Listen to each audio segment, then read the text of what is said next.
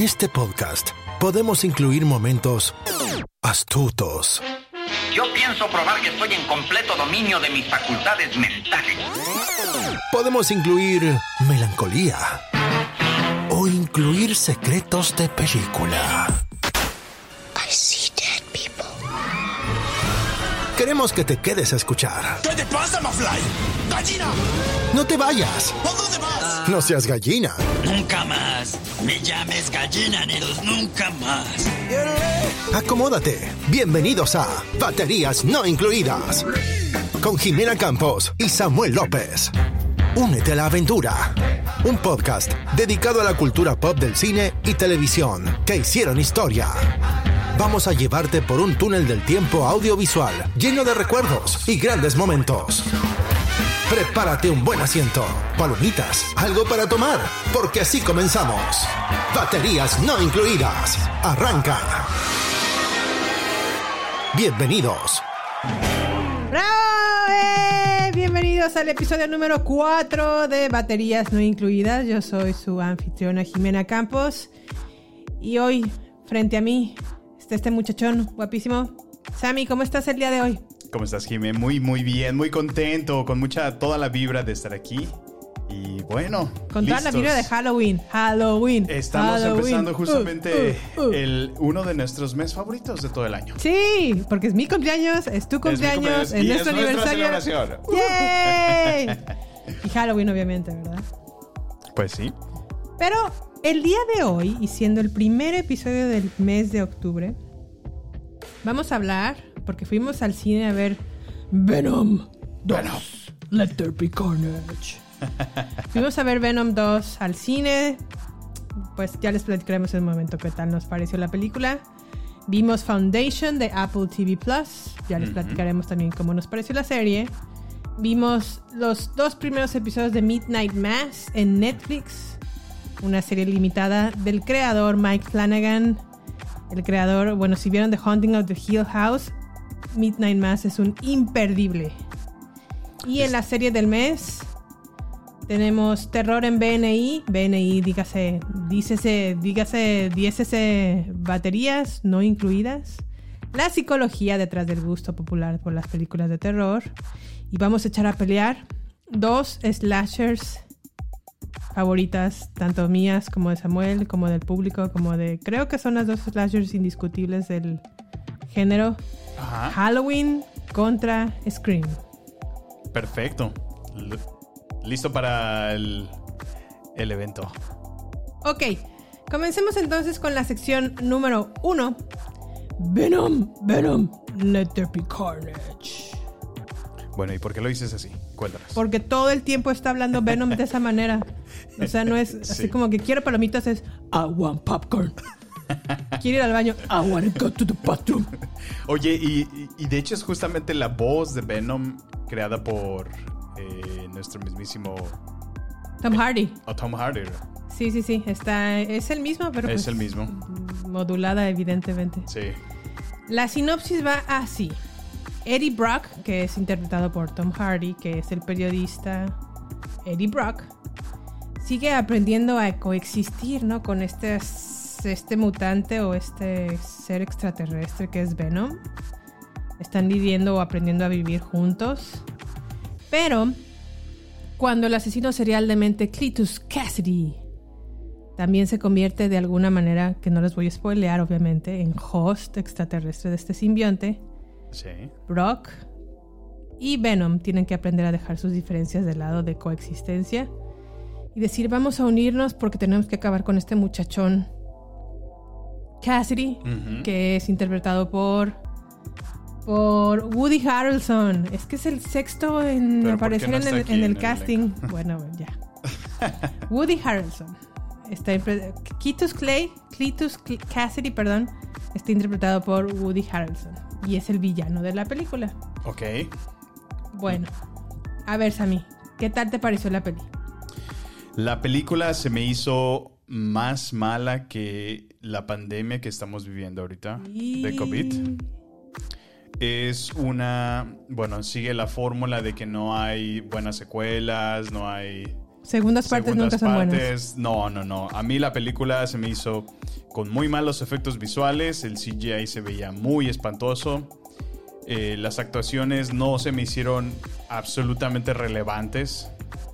Tom Hardy me parece que se no se esfuerza mucho con su personaje y, y no, la verdad no, no me gustó su actuación y mucho menos el, el Cletus. O sea, me cayó gordo, honestamente. Sí, yo, yo la verdad creo que... Mira, para empezar, yo noto dos cosas. Ajá. La pareja de Michelle Williams, que es como el interés amoroso de Tom Hardy o de Venom o de Eddie Brock en la película, no siento que tengan química en lo No, absoluto. No, no, no, para nada. Luego, también Cletus, Cletus Clay, Cletus Cassidy, perdón, no sé por qué le digo Cletus Clay. Seguramente es un personaje de Los Simpson. Pero Cletus Cassidy tampoco se me hace un buen villano, a pesar de que tanto Tom Hardy como Woody Harrelson son excelentes actores. Sí, lo, bueno, a mí me gustó muchísimo su actuación en el planeta de los simios. La verdad se me hizo como un buen villano. En el planeta de los simios, ¿no recuerdas? Él es el maluco que tiene que matar este... Ay, Muchacho. perdóname, sí, sí, sí, con razón me quedé así de ¿qué en el planeta de- es- perdóname, Vi tu- vi tu cara te, te voy a decir por qué, ah, te voy a decir por qué te me confundí.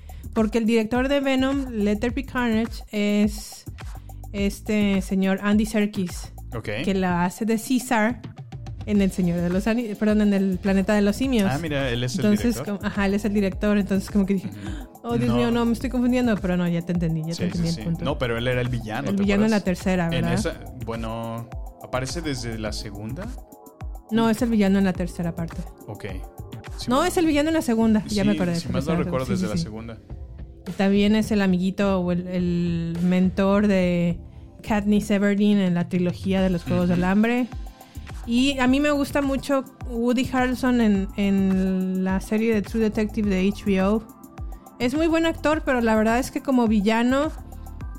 Pues en esta no- película al menos, no convenció. No, no, no me convenció a mí tampoco. Es que es como el clásico villano que tiene problemas mentales y tiene otras eh, ideas existealis- existealis- Existencialista. eh, exactamente. Y aparte, ¿sabes qué me desesperó? El moco ese negro que es Venom. Ok. O sea, como que dije, "Ah", eso y, que todo el tiempo hablara así como de, oh, wow, Venom, Venom, Venom. Bueno, debo de ser honestas, honesta con ustedes. La verdad es que me quedé dormida viendo la película. Un, un- un lapso que tu- tuve que dar un O codazo sea, porque... imagínense yo- la destrucción de la ciudad de San Francisco boletos. y todo, ajá. Con toda la, destru- la destrucción y en un sistema surround 7.1 canales, Ujú. ni así No, me mantuvieron despierta. De tan mala que es la peli. Sí, creo que lo único y más rescatable de esta película fue lo- eh, las escenas extra después de los créditos. Ah, esa que es me muy hace- buena. Sí. Obviamente vamos a estar libres de spoilers, pero Vale nos, la pena. nos abre un canal muy sí, grande. interesante O sea, de lo que viene para Venom o para otros personajes importantes de Marvel. así es. Sin tener que decir quién, ¿verdad? Y bueno, pues a mí... eh, bueno, a ver, Jimé, ¿qué nos puedes decir de, de la dirección de esta película? Pues no, ¿eh? No. Ah, Yo creo, yo siempre he pensado que una buena dirección hace que los actores actúen muy bien en su papel. Ok. Pero definitivamente Tom Hardy, de- la primera tampoco es muy buena, actuando tampoco es muy bueno. Entonces, no creo que sea culpa de, del director. No sé, no sé. No, no me gustó No, ni, las, no ni las actuaciones, ni la película, ni el efecto especial, ni los villanos. Porque también sale otra villana que es la pareja sentimental de Cletus, Sí. Cletus, perdón, Cassidy, que está interpretada por Naomi Harris. Ella es Shrek y bueno, ella hace como la labor de... Tiene como un superpoder de, de emitir Pues como- como, alar- un alarido muy fuerte. Como de su sónico, boca, ¿no? Como Ajá. sónico, sí. Sí. Tampoco lo hace mejor. A ella la pueden recordar porque fue la mamá del niñito de Moonlight o es también Money Penny en las últimas películas de- del 007. Ok. Muy bien. Pero no, yo le doy como un 5 de 10, La 4 verdad estaba de muy 10. emocionado de, digo, hemos tenido muy pocas ocasiones de poder asistir al cine este año y con la emoción que tengo de asistir llevaba altas expectativas, pero bueno, definitivamente el estar desconectado del universo cinemático de Marvel tiene mucho que ver. Queda claro en esta entrega de Sony que, Sí, no, no, que no. queda de ver muchísimo como película de superhéroes. Sí, no. Yo creo que la deben de esperar a ver a que salga en video. No Y recomendaría. ni así yo la recomiendo. ¿En serio? ¿De no, plano? la verdad oh no. My gosh. no. No siento que tenga la mayor relevancia. Pero bueno, Bueno, pues está bien. ahí está. Así fue la experiencia. Así se dijo. Así vivimos Venom 2, Let There Be Carnage. Pues bueno, Kiki. Ok, ahora.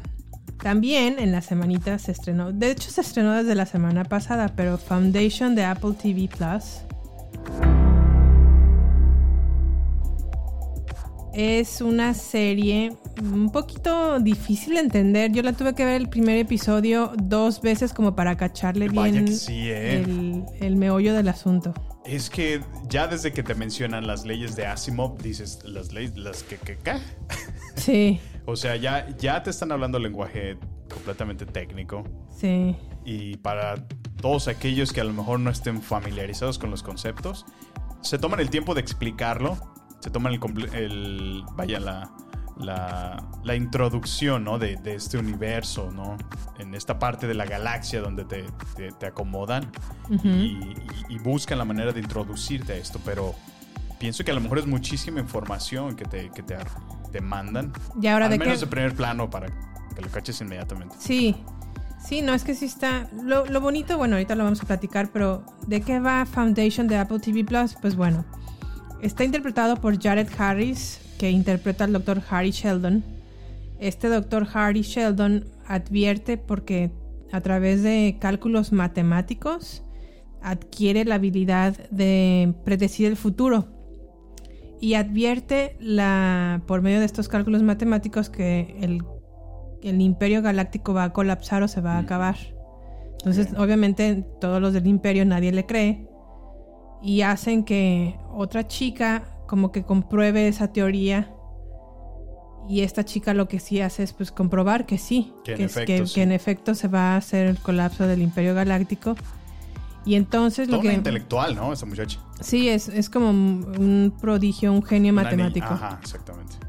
Y este, ante esta certeza profética de que se va a acabar el Imperio Galáctico, el, el doctor, que es el doctor Harry Sheldon y sus seguidores, lo que buscan es preservar la cultura para que cuando sea la, la oportunidad de comenzar nuevamente, pues se, cono- se, se tenga como ya como un escalón, se tenga como un... Pues no sí, como lo, di- ceros, ¿no? Como lo dice la el título de la, de la serie, una fundación, un fundación. foundation de lo que fue el Imperio Galáctico para que no comiencen desde ceros y se reconstruyan de una manera mejor y más fácilmente. Así es. Pues mira, a mí, en lo personal, visualmente se me hace que, que ofrece un hermosos universos que no conocemos. Sí. Eh, muy al estilo Star Wars. Pero con variedad de planetas, porque aquí Ah, sí hay una acuerdo. variedad Sí, de sí, sí. planetas. Star Wars es como la réplica del desierto y el desierto y el desierto en cada trilogía. Desierto, eh, zonas polares. Ajá. Pero aquí sí vemos distintos planetas con completamente y, y una muy distinta. creativos, la ajá. verdad. A mí, por ejemplo, la escena de donde viene esta muchacha, eh, ¿cómo se llamaba? Gal. Lu- Gal, ajá. Ajá. Eh, se me hace muy padres todas las vestimentas, los colores. O sea, visualmente, es- Visualmente es, es hermosa. muy bonito. Eh, me encanta cómo se están viendo eh, los vestuarios. eh, los pequeños detalles, ¿te acuerdas cómo tienen como esas in- incisiones en su rostro? Que al parecer es como una cuestión religiosa. Eh, se toman el tiempo como de, de hacerte muy detallado todo, que te expresa su cultura, se expresa Sí. como la manera en que viven su vida, ¿no? Sí. Es muy No, interesante. y aparte también el, la, la cinematografía se me hace muy, muy, muy buena. Los, la manera en la que detallaron cada uno de los mundos. Se ve que le, Apple TV le metió lana a este metió proyecto, billete. ¿eh? Porque Sí. sí. es, sí se ve muy, muy espectacular. Las naves que están en el espacio, Sí, sí, sí. increíbles. Es que, bueno, yo continúo diciendo, honestamente no esperaba realmente la gran cosa de, de Apple cuando vi que se lanzó al, al- a la pantalla, ¿no? Al streaming. Al streaming. Eh, ya ves que su, bueno, sus comienzos fueron como con The, The Morning Show, ¿no? Eh, que también es un buen, como de ese estilo. Ajá, es un buen show, es un buen- una buena sí, no, serie. no lo minimizo para nada. O sea, tan solo el elenco, ¿no? Sí, claro. Reese Witherspoon, eh, Jennifer Aniston. Jennifer Aniston, o sea, es, o sea, tienen muchísimo, mm, se ve que han invertido muchísimo tiempo en este proyecto, no lo sacaron de la noche a la mañana Sí. y, y pues siguen atrayendo muchísimos eh, buenos actores. Por ejemplo, el, el doctor Harry Sheldon de esta serie, que está interpretado por Jared Harris, Sí. lo hemos visto anteriormente en papeles como en HBO cuando salió, eh, ¿cómo se llama? Eh, este, ¿qué fue el problema de allá en Alemania? No fue en Alemania, fue en Rusia en y fue en, en Chernobyl. Y Chernobyl. no fue en, en Rusia de ahorita, creo que es Ucrania de ahora, pero Totalmente perdido ya. Chernobyl. Chernobyl. Pero también es el papá de la reina Elizabeth en The Crown. The Crown. sí, Solamente sí, sale en la temporada 1 y en los primeros episodios, pero también hace un muy bonito No, pero es papel- un actorazo. papel. O sea, mi punto es. como el rey George. Atrae, atrae muchísimo buen elenco. O sea, Y sabes también quién me gusta mucho que está actuando, que es el villano de alguna manera en esta serie, es Lee Pace, interpretado, bueno, el- su papel se llama, bueno, él interpreta a Brother Day, porque en- el Imperio Galáctico está como liderado o está gobernado por una triple, pues como es como, tres como un reinado. Ajá. tres entes. Como un, como un reinado tripartito, ¿no? Ajá. Que es como el, el, el, el más. El, más- anciano, el más adulto, exper- experimentado, Exacto. el de mediana edad, que es Lee Pace, Ajá. y el niño. Y que conforme avanza la serie nos, nos, nos presentan y nos enseñan que realmente son clones. O sea, están Ah, sí, así es. identificados en, en diferentes porciones de su edad, pero que se van educan replicando año tras año. año bueno, tras año. Exacto, sí. Pero a la vez es su conocimiento que, que- que está siendo heredado, ¿no? Ajá. Generación tras generación eh, en base al clon, ¿no? Entonces, bueno, bastante interesante esta, se- esta serie. Eh, yo tiene muchísimo material. Bueno, hemos tenido apenas lo- los pocos episodios que han salido eh, en el streaming hasta ahora Sí. pero promete muchísimo. Estoy muy emocionado de ver a dónde nos llevan con estas, en esta serie, en esta saga. Sí, la verdad es que si, si están pensando contratar Apple TV Plus, vale la pena que lo hagan al menos por un mes, porque no solamente tiene Foundation, que es eh, visualmente es muy bueno. A lo mejor la trama es un poquito complicada de entender, pero ya una vez que le empiezan a agarrar el hilo, eh, de Te- ahí se Te enganchan. clavas. Sí, sí, sí. Estoy completamente de acuerdo. Pero sí vale la pena que, que la vean. Vamos. Los animamos.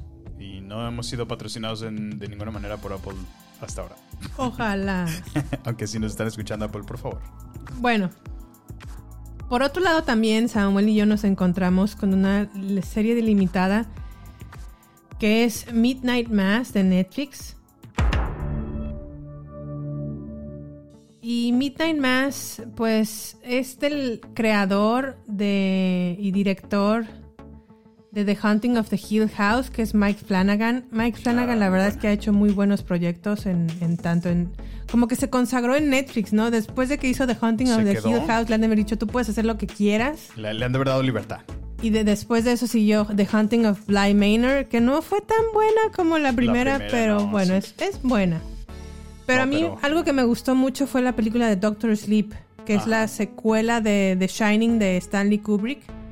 La verdad es que a mí se me hizo que hizo un- una buena película. Sí, sí, sí. Eh, bueno, tan solo con esas dos introducciones que nos acabas de dar, a mí me encantó muchísimo ese show. Me gustó muchísimo cómo, cómo se desempeñó la actuación de, de cada uno de los eh, del elenco que participó en esta eh, Hill House. Sí, y- y la cosa que tiene Mike Flanagan es que de alguna manera sigue usando a sus personajes, o a sus sí. actores en sus mismos proyectos. En este caso de Midnight Mass, aprovecha para usar a su esposa que, está, que se llama Kate Siegel, interpreta el papel de Erin Green.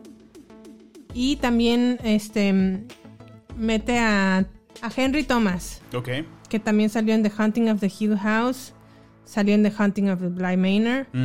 No recuerdo si salió en Doctor Sleep, no, no salió en Doctor Sleep, pero sí sale en Midnight Mass. Ok.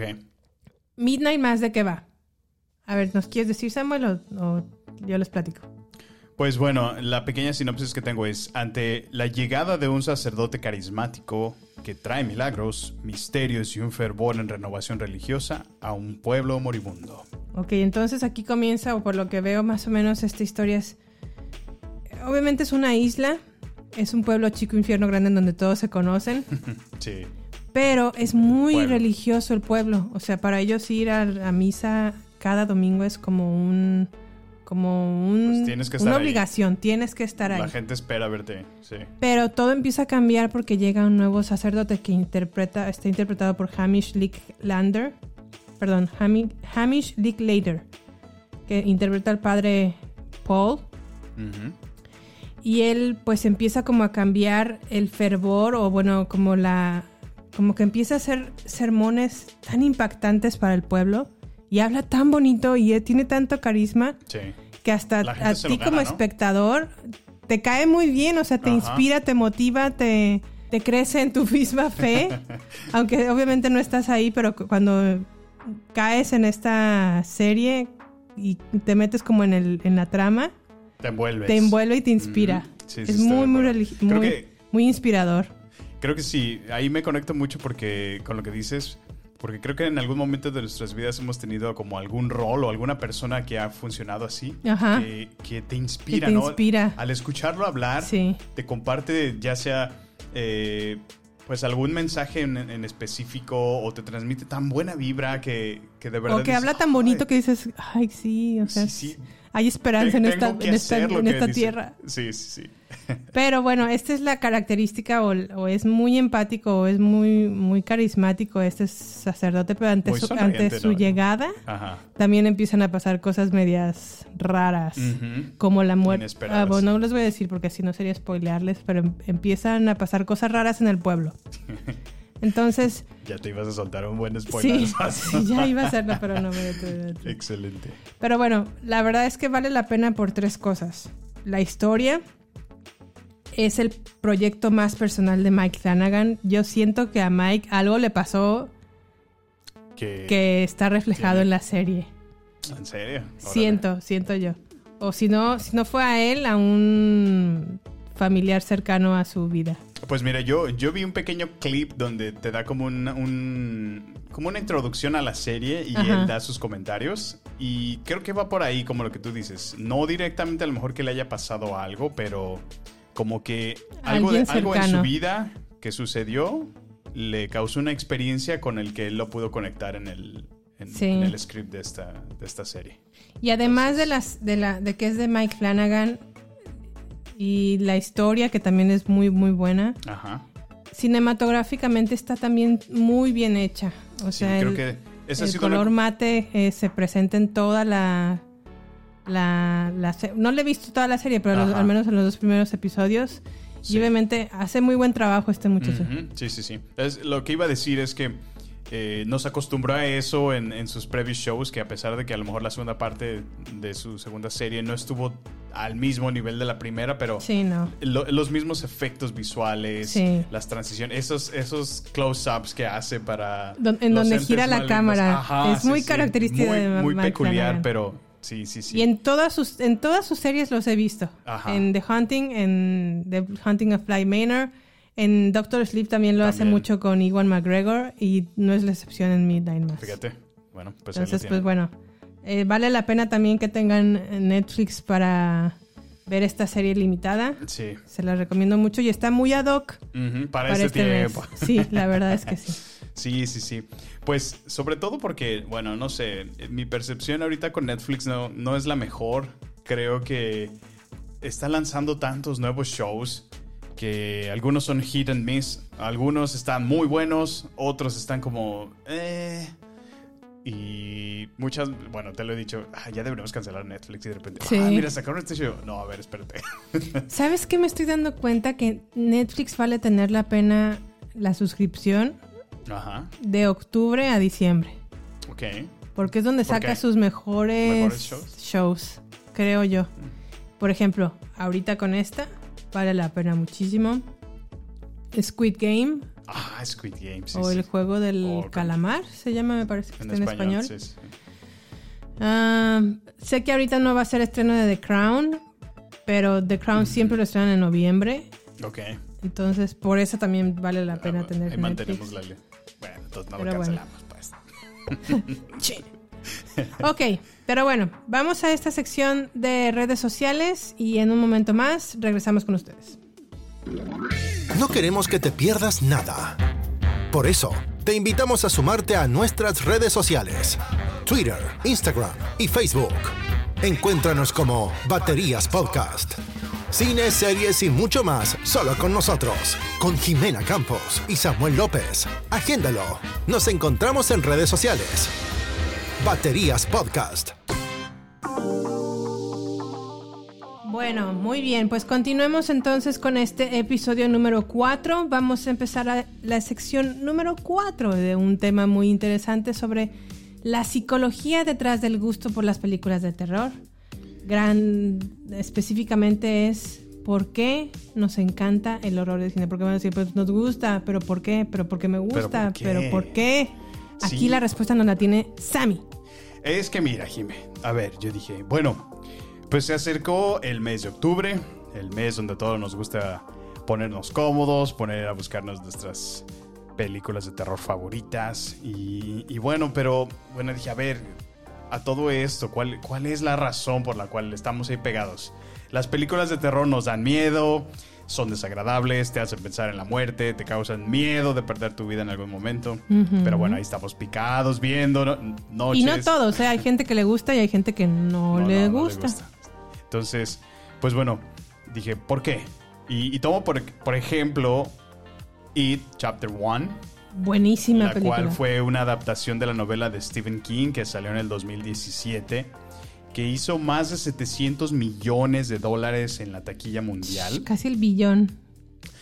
Y la razón de esto que lo menciono es que prácticamente millones de personas llenaron los cines solo para ir a ver un payaso asesino que aterrizaba un montón de niños mientras se estaban empacando unos nachos con jalapeño y su icy.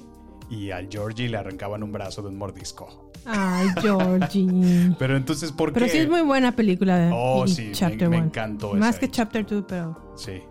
es muy buena película. Entonces me, hice, me di a la tarea de hacer una pequeña investigación. Y esto fue lo que encontré. A ver. El asustarte te da un impulso rápido de emociones.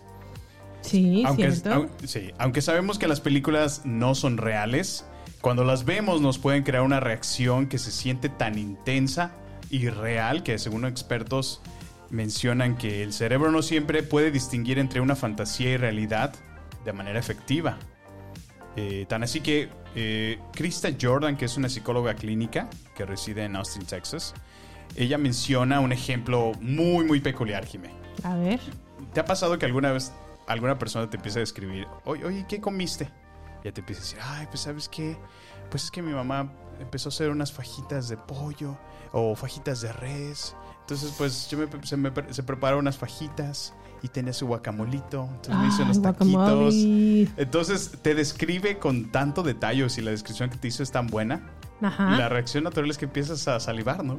Sí, se te Estás antoja. babeando. O te duele en la parte de atrás de, o en la parte baja de los lóbulos de los oídos. De que- Dices, Ay, qué rico. Y la razón detrás de eso es porque el cerebro se olvida en ese momento que lo que está observando o escuchando no es real y desencadena fuertes respuestas fisiológicas que serían apropiadas si en realidad lo fuera.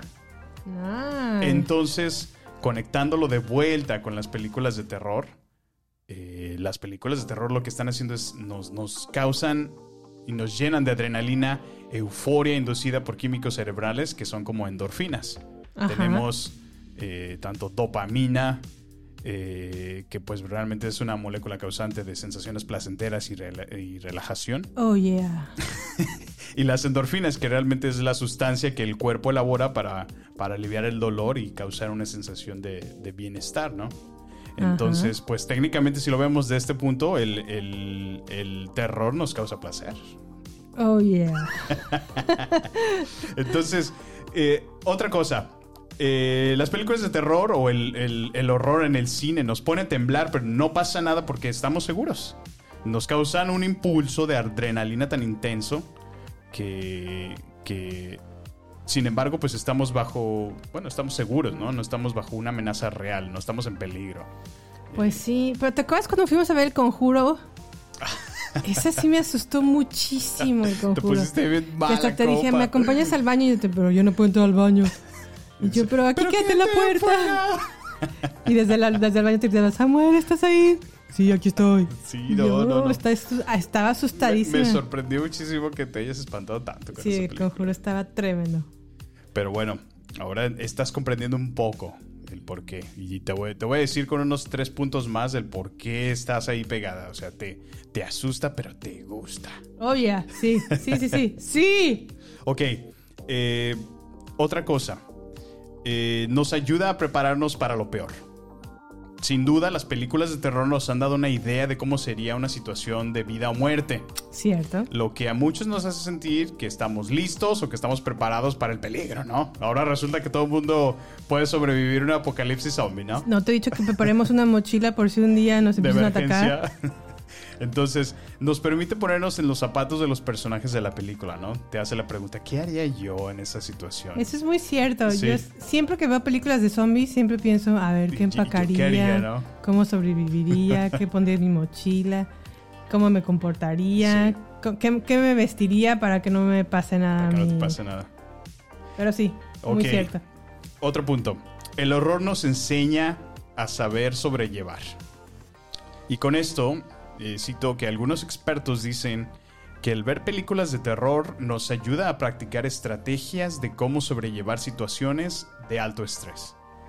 Eh, ya que aprendemos, eh, de acuerdo a lo que mencionan, que al lidiar con la incertidumbre de lo que va a pasar, con el suspenso de situaciones y la ansiedad, por ejemplo, te voy a poner algo muy claro.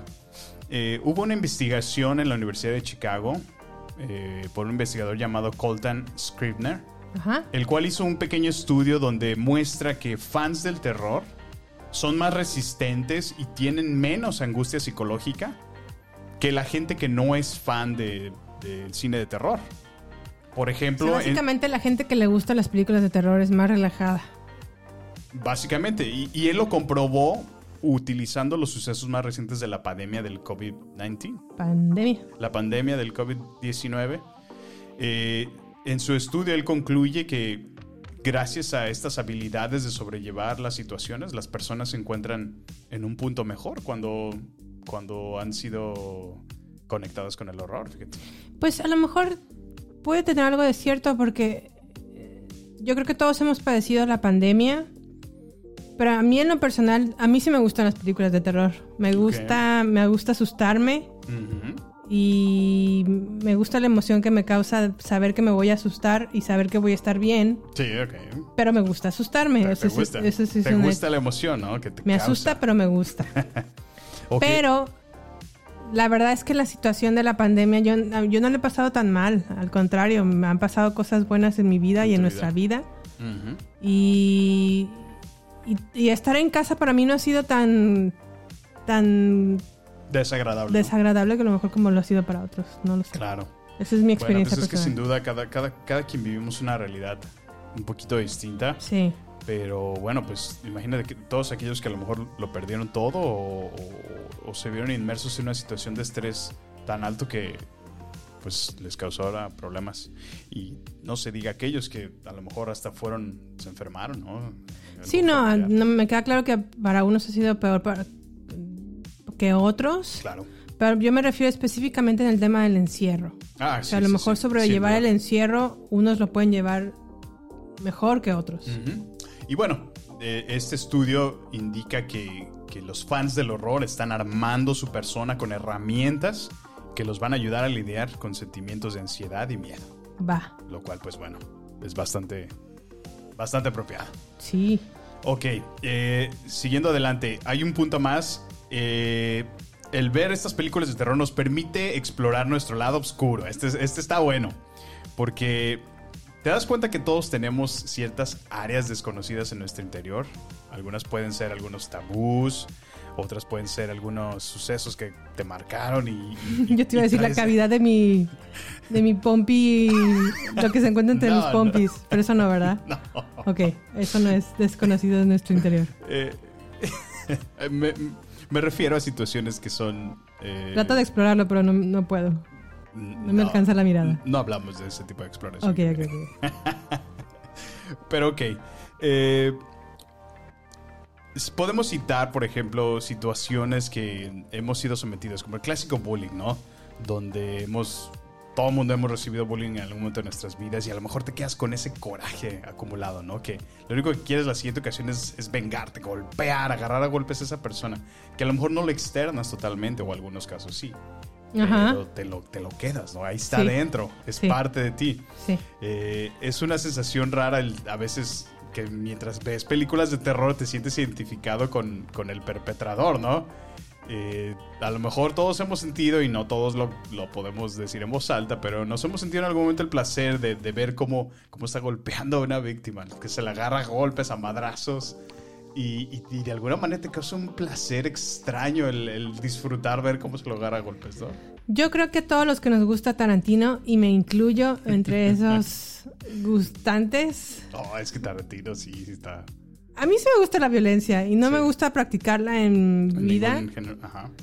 pero sí se me hace divertido Ver algunos. ver escenas de violencia. Sí. ¿Te acuerdas que fuimos a nuestra primera cita en el cine y fuimos a ver Vimos Django, Unchained? Así es. Y me, me atacaba de risa en las escenas de violencia y, ¿Tú y por dentro decía, híjole, ya me va a decir si que estoy bien loca. Sí, es- eso pensaba la verdad, pero A la verdad solo- es que estuvo muy, muy divertida A esa mí me película. causó mucha sorpresa tu reacción. eh, por el contrario, dije, "Y, va a querer que nos vayamos ahorita mismo. Y no, te quedaste toda la película. Es que es Tarantino. está, está muy buena. Bueno, y regresando. Ok, eh, todo esto lo aterrizo porque, por ejemplo, Freud describía su gusto por el box. Se identificaba no con la persona golpeada, sino con aquel que le estaban partiendo la madre con un uppercut. Y Uppercut. Él, disfrutaba eso, Sigmund Freud. Ok. No todos admitimos esto, pero pues todos Todos lo tenemos en algún nivel, cierto. Así es. Y bueno, finalmente, las películas de terror nos hacen creer que en situaciones de peligro nosotros reaccionaríamos mejor. ok. Y yo creo que estamos de acuerdo, ¿no? ¿Cuántas veces no le hemos gritado frustrados a la rubia que, que corre con un ajustado top, corre desesperada por la casa tenebrosa mientras nosotros estamos atentos a nuestro televisor? Y para que termine solamente metiéndose en el lugar más menos apropiado, el, El más de- absurdo de, toda la casa y de, por ahí no, pendeja, por ahí no, por ahí no, por ahí no. Exactamente. O sea, entonces todos podemos reconocer los errores más obvios que nos convence que la situación que está pasando en la pantalla nosotros la podríamos sin duda sobrevivir. Ok. sí. Entonces, de acuerdo a esto que leí, esto te crea y te conecta conductas y herramientas que, que te ayuda a ti a, a prepararte para situaciones de, de inmenso estrés como lo que presencias en la pantalla lo que nos convence que nos esconderíamos mejor, pensaríamos más rápido, nunca nos tropezaríamos al correr en un bosque o algo así. Entonces, pues bueno, ahí lo tienen.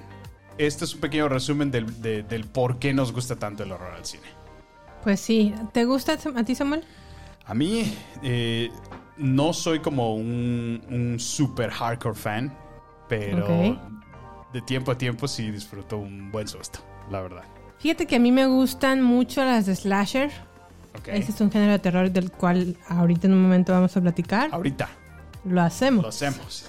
Este, pero si hay una película o género de terror que sí en verdad me da miedo, que no vería a solas en casa, Ok. son las películas en donde se trata de experiencias o posesiones demoníacas. Demoníaca. Sí, yo Sí, estoy de eso, acuerdo. eso Mira. me asusta muchísimo. Y sabes que yo pienso que tocaste, tocaste un punto importante porque hay algunas películas que, que caen como en lo absurdo, que dices, ay, esto es totalmente, bueno, ¿cuándo pasaría algo así, no? Ajá. Pero películas de esta índole, ¿no? Que tienen como contenido diabólico, demonios, ¿no?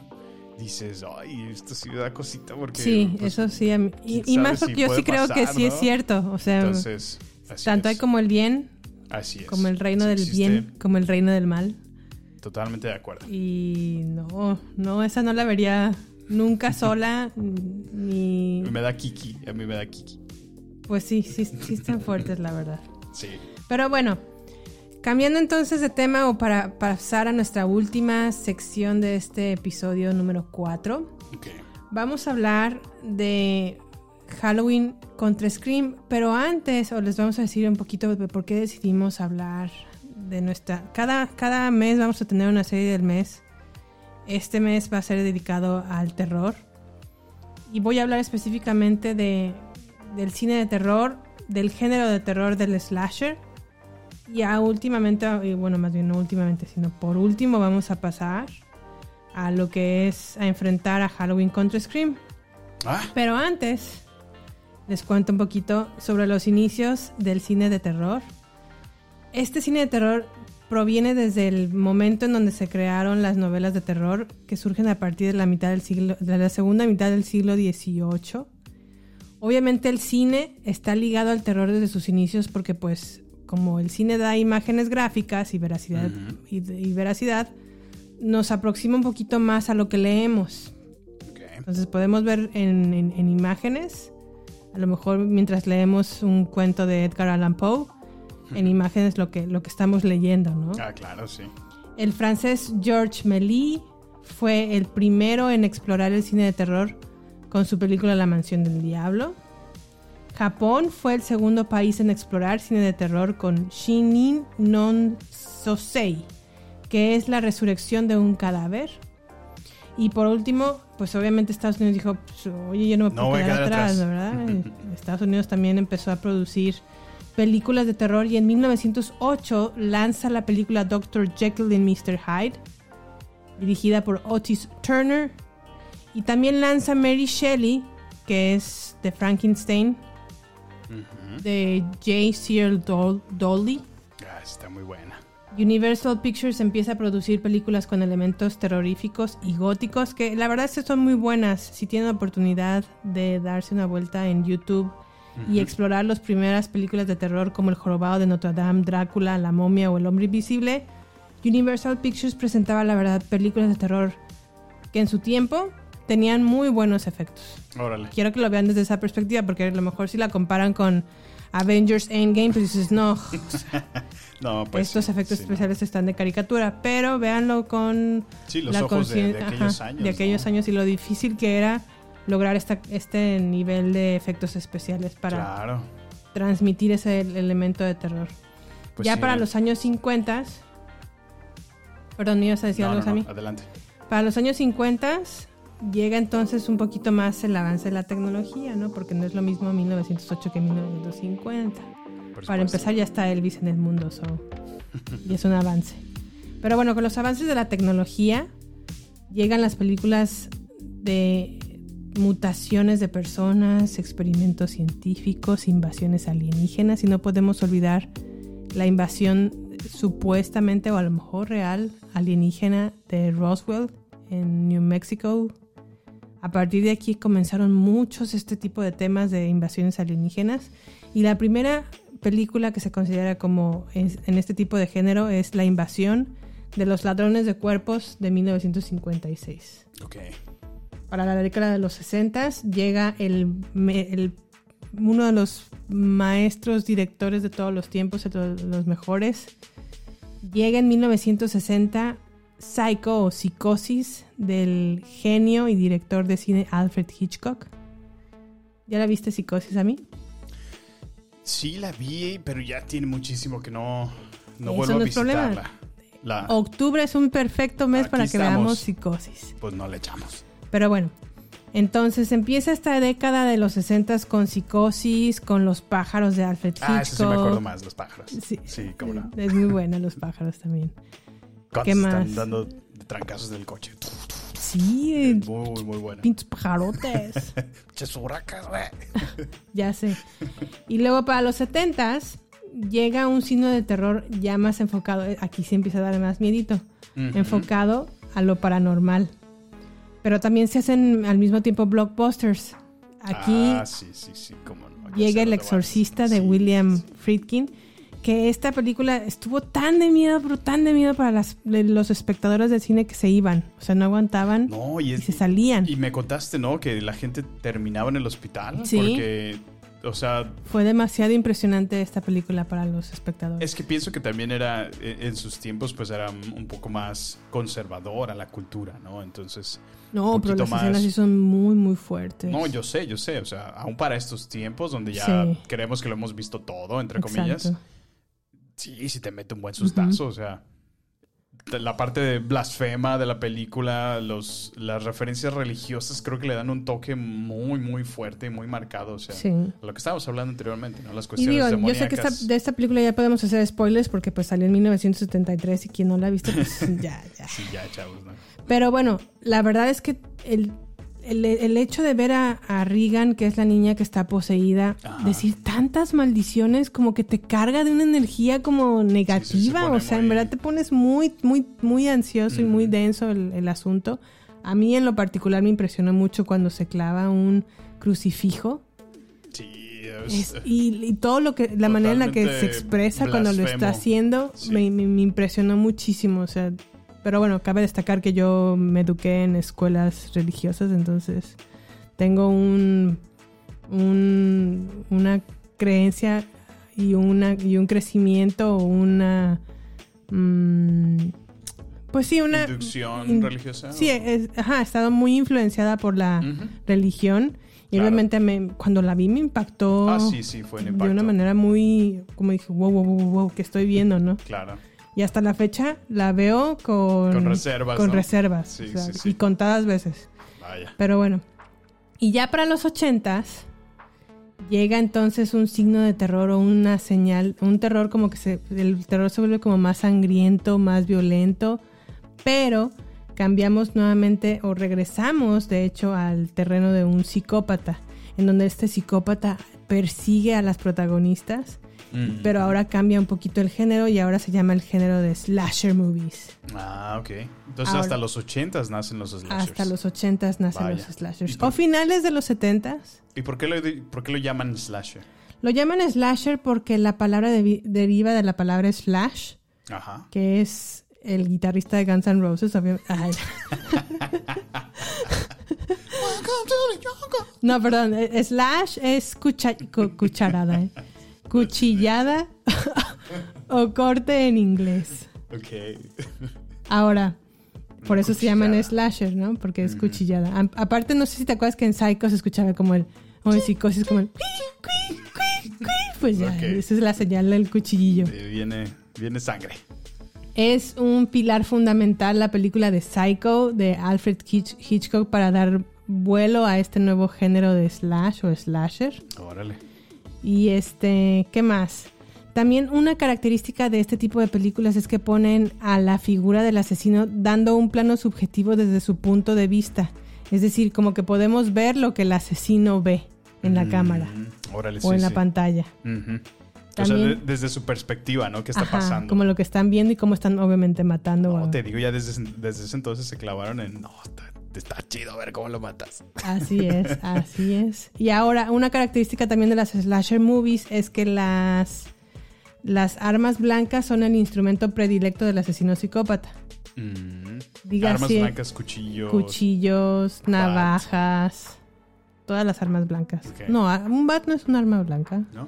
es una arma de madera. O sea, ¿Y qué tal que está pintado de blanco? bueno, también toma claros referentes del gore. Ok. surgido en los 60s. El gore, ac- acuérdense que se caracteriza porque es más visceral, como de entrañas y intestinos al aire y Destripados. destripados y todo esto. Y obviamente la incertidumbre que causa la identidad de no saber quién está oculto bajo una máscara o el asesino. eh, es una característica también de las películas de slasher, la violencia explícita y obviamente el elemento sexual. Sexual. Otra característica habitual de este subgénero es que es la presencia de un psicópata que asesina brutalmente a adolescentes y jóvenes que se encuentran sin cuidado de Ah, sí, un claro. adulto. Claro, la clásica atractiva y joven. Babysitter.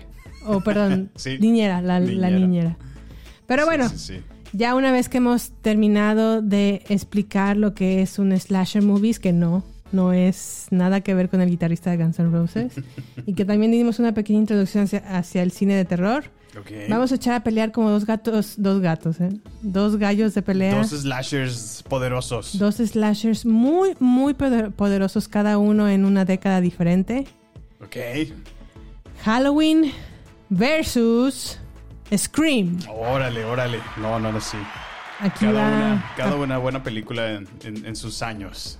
Vamos duda. a. Samuel va a hacer como la presentación oficial de esta pelea.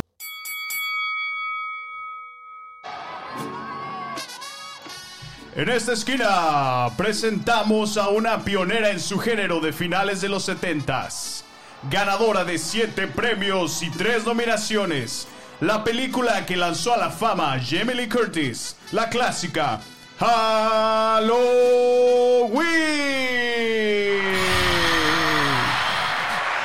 En esta otra esquina tenemos a un clásico de mediados de los 90s. Con 11 premios y 11 nominaciones. Scream.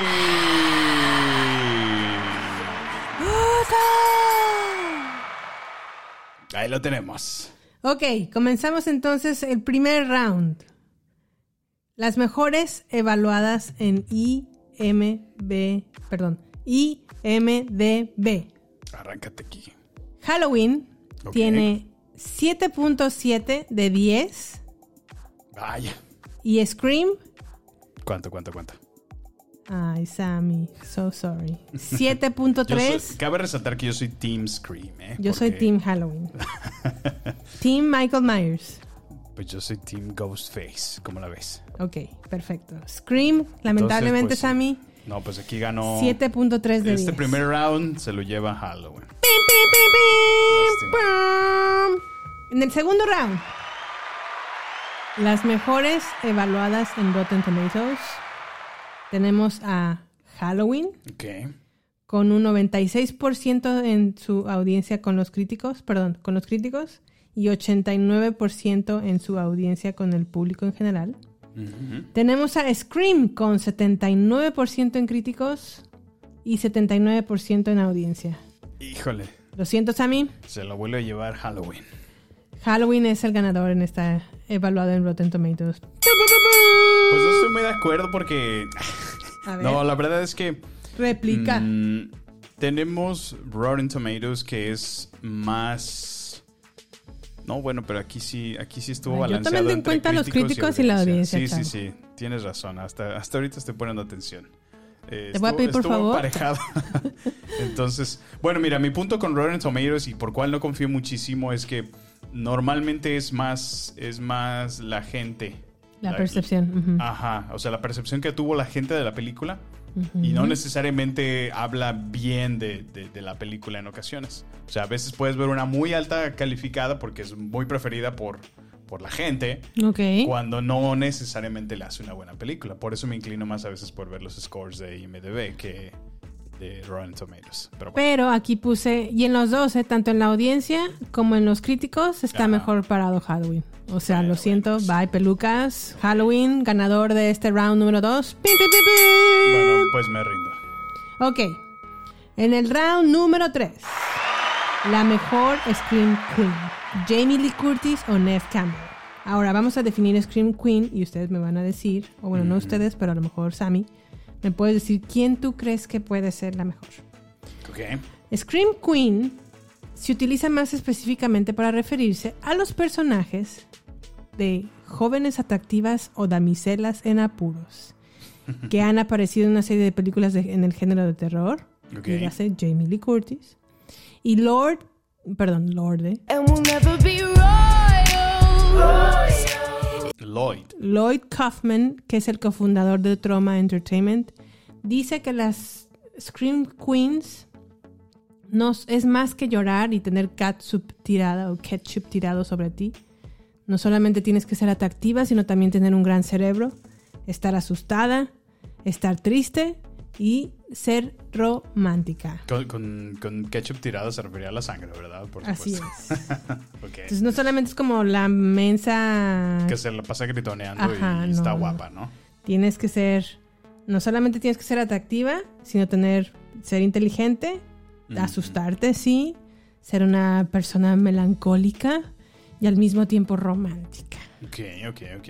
Para mí la verdad es que creo que las dos, tanto Jamie Lee Curtis como Neve Campbell, cumplen perfectamente el rol de Scream Queen, pero aquí voy a definir este round por cuántas películas de terror eh, actuó participado. o participó Jamie Lee Curtis como Scream Queen. ¿Y cuántas hizo Neve Campbell como Scream Queen? Pero a ver, ¿vas a calificar total de películas fuera de, de Halloween y, y... ¿Cómo se dice? ¿Y Scream? ¿Y Scream? Sí, pero que sean en el género de terror. O sea, no... No puedo meter todos sus proyectos porque a Ah, lo sí, mejor sí. Mentiras Verdaderas de Jamie Lee Curtis no, no tiene nada que ver con el error, el, Bueno. el terror y pues no puede ¿Y ser cuánto, Scream Queen. cuánto es esta?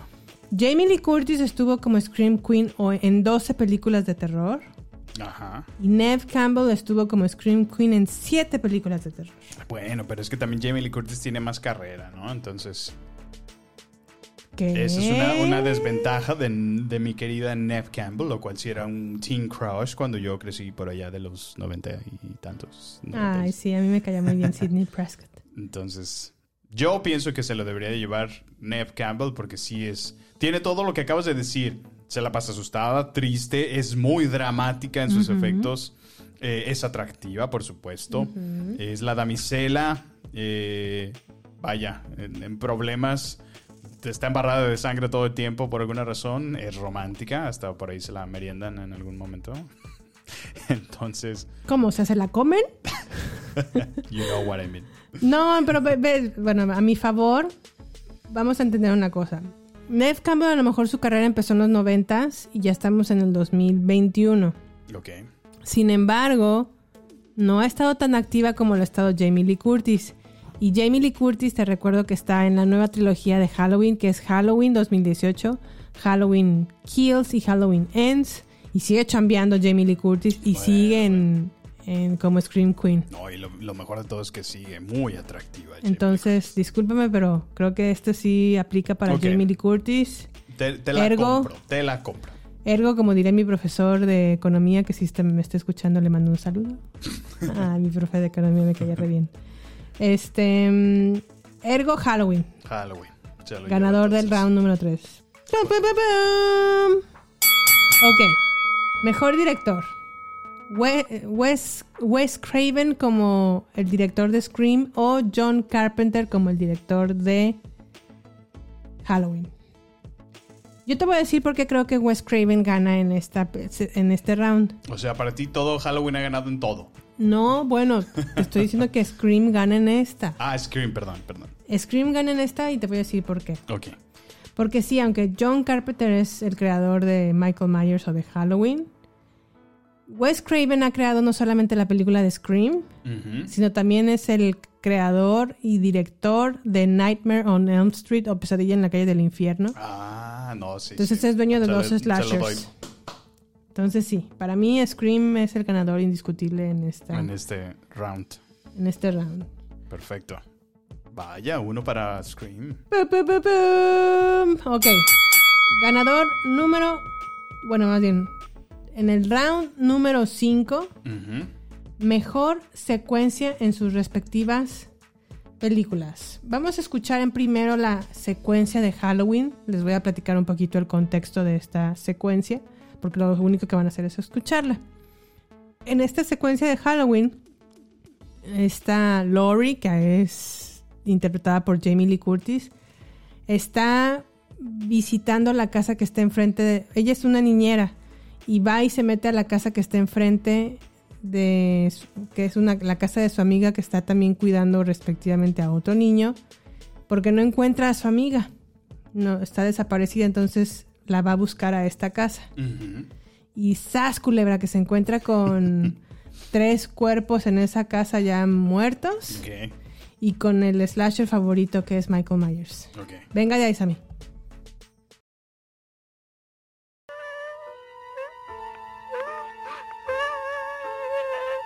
Acaba de ver a los muertos, a su amiga muerta, a sus amigos en realidad.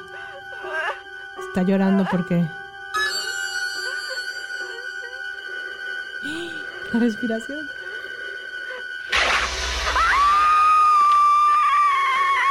Acaba de atacar Michael Myers a Lori. Y ahora la persigue por la casa. Baja las escaleras. Pues más que bajar, se escuchó que se cayó las escaleras. Y sí.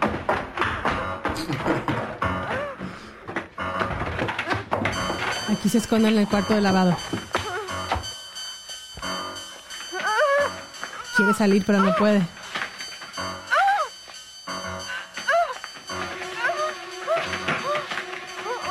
Está atorada esa puerta. Mientras tanto, Michael Myers está entrando en la otra puerta rompiéndola.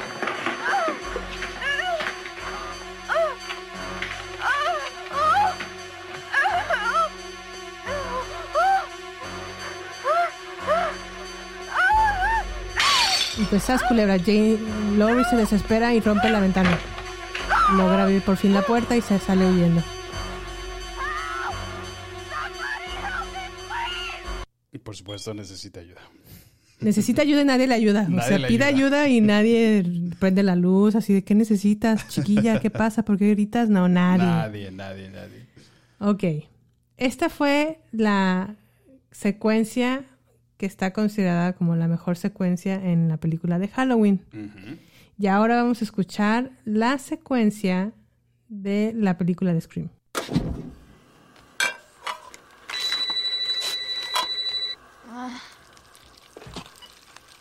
Hello? Why don't you want to talk to me? Who is this? You tell me your name, I'll tell you mine. La chica I está don't think so. calentando palomitas. What's that noise? Está en la cocina. Recibe una llamada. Uh-huh.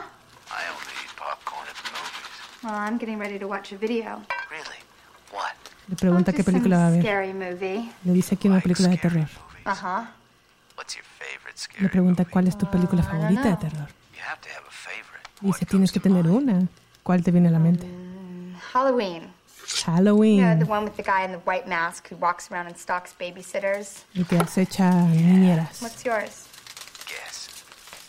Um, Nightmare on Elm Street. Is that the one where the guy had knives for fingers? Yeah, Pregunta que si. Pesadilla en la calle del infierno es su favorita. movie. It was scary. Wow, well, the first one was, but the rest sucked. So, you got a boyfriend? Le pregunta si tiene novio y le pregunta a la muchacha, ¿por qué me quieres invitar a salir? boyfriend?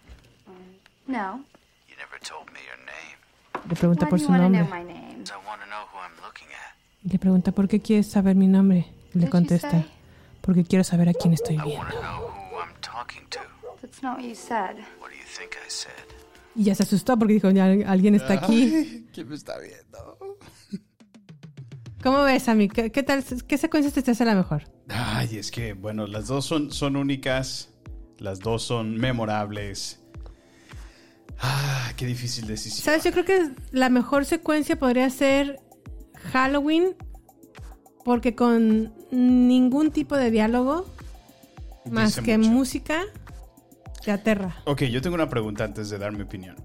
¿Por qué esta serie, la secuencia que, que escuchamos de Scream fue la secuencia donde la película abre? ¿Por qué es considerada la mejor secuencia de la película? Bueno, porque los primeros cinco minutos de Scream es completamente el gancho para que te quedes viendo la, la película.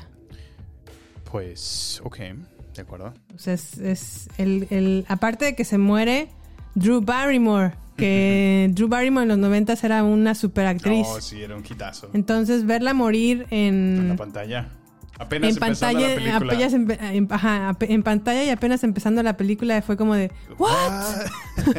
¿Es Drew Barrymore? ¿Quién mata a Drew ¿Quién la Barrymore? Por eso es considerada la mejor secuencia. Vaya. ¿Tú quién crees que sea? Pues bueno, basándonos en, en el tipo de acción que tiene una y otra, pienso que pues sin duda se la, se la llevaría a lo mejor Halloween por el, Sí. por el tipo de acción y, y- La angustia que te causa. el- ajá, la, la adrenalina del momento, ¿no? Está realmente corriendo por su vida y luego termina encerrada. Y luego nadie si la ayuda. eres claustrofóbico, pues estás completamente atascado con el, con el asesino que Ay, sí. está horrible, por supuesto, y te está atacando con un cuchillo. Ok. Entonces, pues yo se lo daría honestamente a Halloween.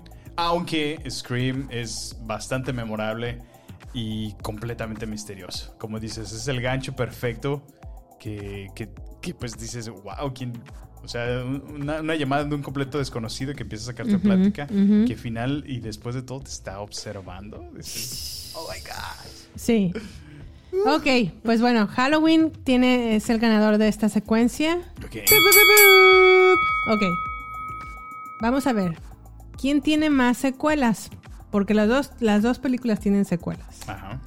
Pero aquí Halloween tiene Halloween 1, bueno que se no cuenta, obviamente no puede ser secuela. Halloween 2, Halloween 3, Halloween 4, Halloween 5, Halloween H2O o H20, que es 20 años después. Halloween Resurrección. Halloween de Rob Zombie, que es del 2007 y 2009, que son dos películas más. Ok. Y luego llega Halloween 2018. Viene Halloween Kills. Y va a terminar la trilogía con Halloween Ends. Según yo son como más de 10, ¿no? Sí. Y en Scream está nada más Scream la que acabamos de escuchar. Scream 2, Scream 3, Scream 4. Ok. O sea que no. Pero yo agregaré algo. ¿Cuántas de esas secuelas son buenas?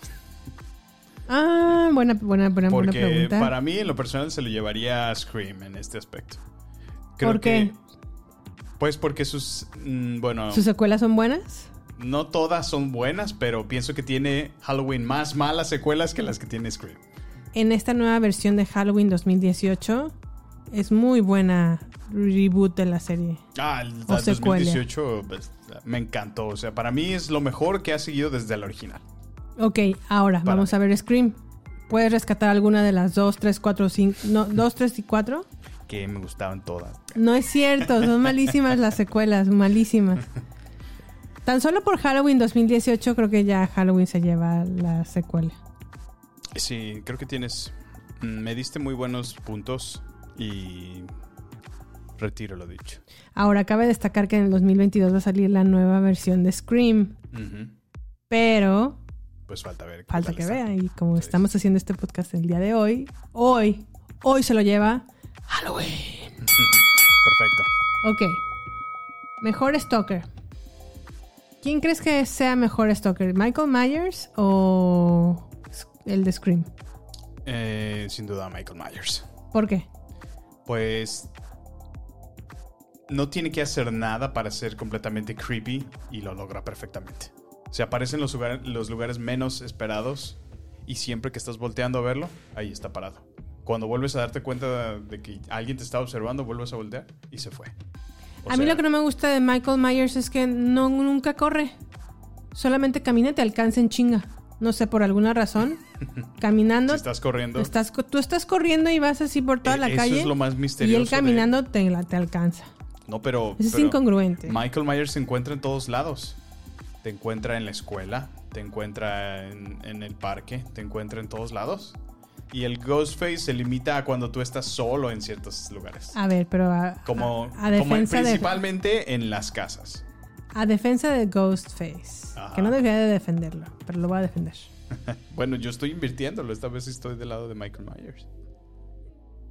Sí, pero de Stalkers, acuérdate que en Scream son dos. Tú lo que quieres es que todos los que tú dices ganen, ¿verdad?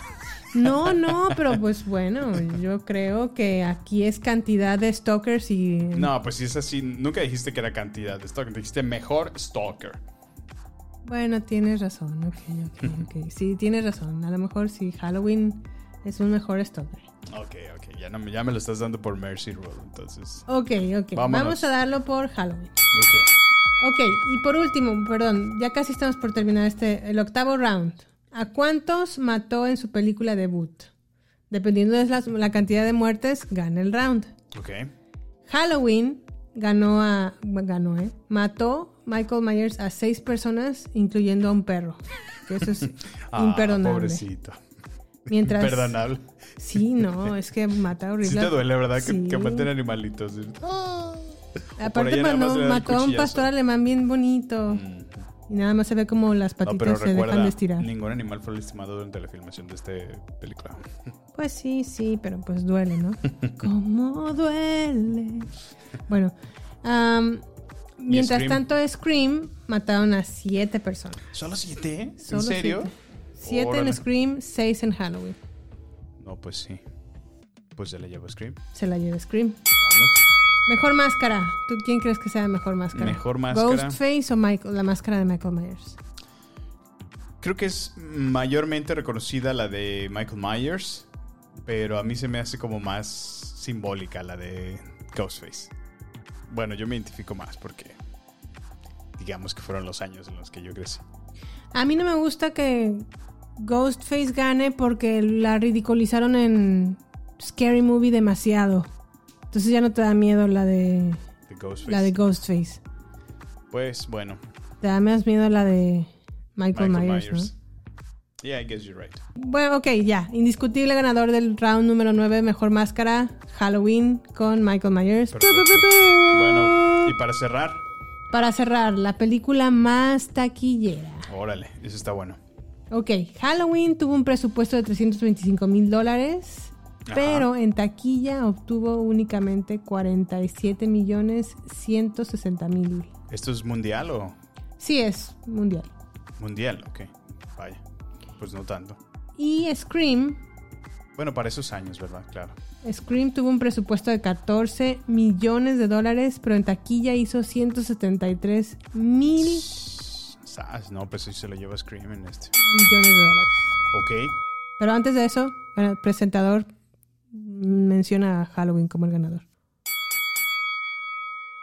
Y tenemos al campeón de los pesos pesados.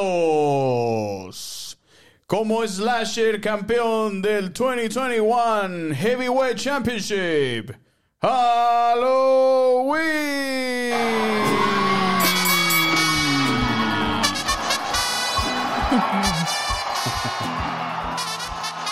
Ahí lo tienen. Nuestro ganador indiscutible. ¡Eh! Me ganó el que quería que ganara. Si te digo, tú estabas. ¿Cómo se dice biased? Como que estabas tú Este... desviada, tú. Ah, No, no, pero sabes a qué me este, refiero. Biased es cuando estás... Sí, que- ¿Sesgada? como que estás Sí. inclinado por algo Sí, ya. sesgado. sí. Ok. Bueno, ahí estaba. Estaba sesgada por él. Sí, pues es mi película favorita, la verdad. La verdad, la verdad. Pero pues bueno, terminamos entonces este episodio número 4 de baterías no incluidas. Por favor, vayan, aprovechen esta temporada de Halloween para sentirse un poco eh, a gusto, conformes o disfruten, por favor, películas de terror. Yo personalmente les recomiendo Halloween de 1978 de John Carpenter. También les recomiendo Scream. Y ah, pues no dejen de ver Midnight Mass y no vean, repito, no vean Venom 2. No lo recomendamos aquí. Ok, ¿qué vamos a tener en nuestro próximo episodio, Sammy? Pues miren, en nuestro, en nuestro próximo episodio eh, vamos a continuar nuestra serie del mes, el género del terror. Ok. Ahora nos vamos a dedicar y vamos a orientarnos a los zombies. Eh, En el cine vamos a ver, vamos a revisar No Time to Die, la nueva película de James Bond. y la última de Daniel Craig. Y en el streaming tenemos Squid Game de Netflix, que todo mundo, todo mundo, literal, todo mundo está hablando de ella. Sí, no caray. podíamos ser la excepción. Nos aventamos en otro fin de semana, la temporada entera. El juego del calamar. Tenemos mucho que hablar. Pero sí, bueno, caray. se los vamos a contar la próxima semana. Muy bien. Y finalmente en HBO Max tenemos The Many Saints of Saint Newark. Que es una precuela de Los Sopranos. Perfecto. Pues ahí lo tienen. Por favor, sintonícenos. Y bueno, los invitamos a que se suscriban por favor a nuestro podcast. Por favor, califíquenos, déjenos una reseña de su experiencia desde la plataforma donde nos estén escuchando. Por favor, compartan este episodio y permitan que lleguen a más personas. Síguenos y déjenos sus comentarios de este episodio en Twitter, Instagram y Facebook en la cuenta arroba baterías podcast. Nos encantará saber de ti. Así que ha sido un gusto estar con ustedes en este mes tenebroso. Pues muchas gracias por escucharnos y... Hasta la próxima. Este es el final solo por hoy. Hasta la vista, baby. Prepárate para más acción, misterio y seguir descubriendo las mejores escenas y secretos del cine y serie. Solo aquí, en nuestra próxima entrega, Baterías No Incluidas Podcast, con Jimena Campos y Samuel López. Hasta la próxima.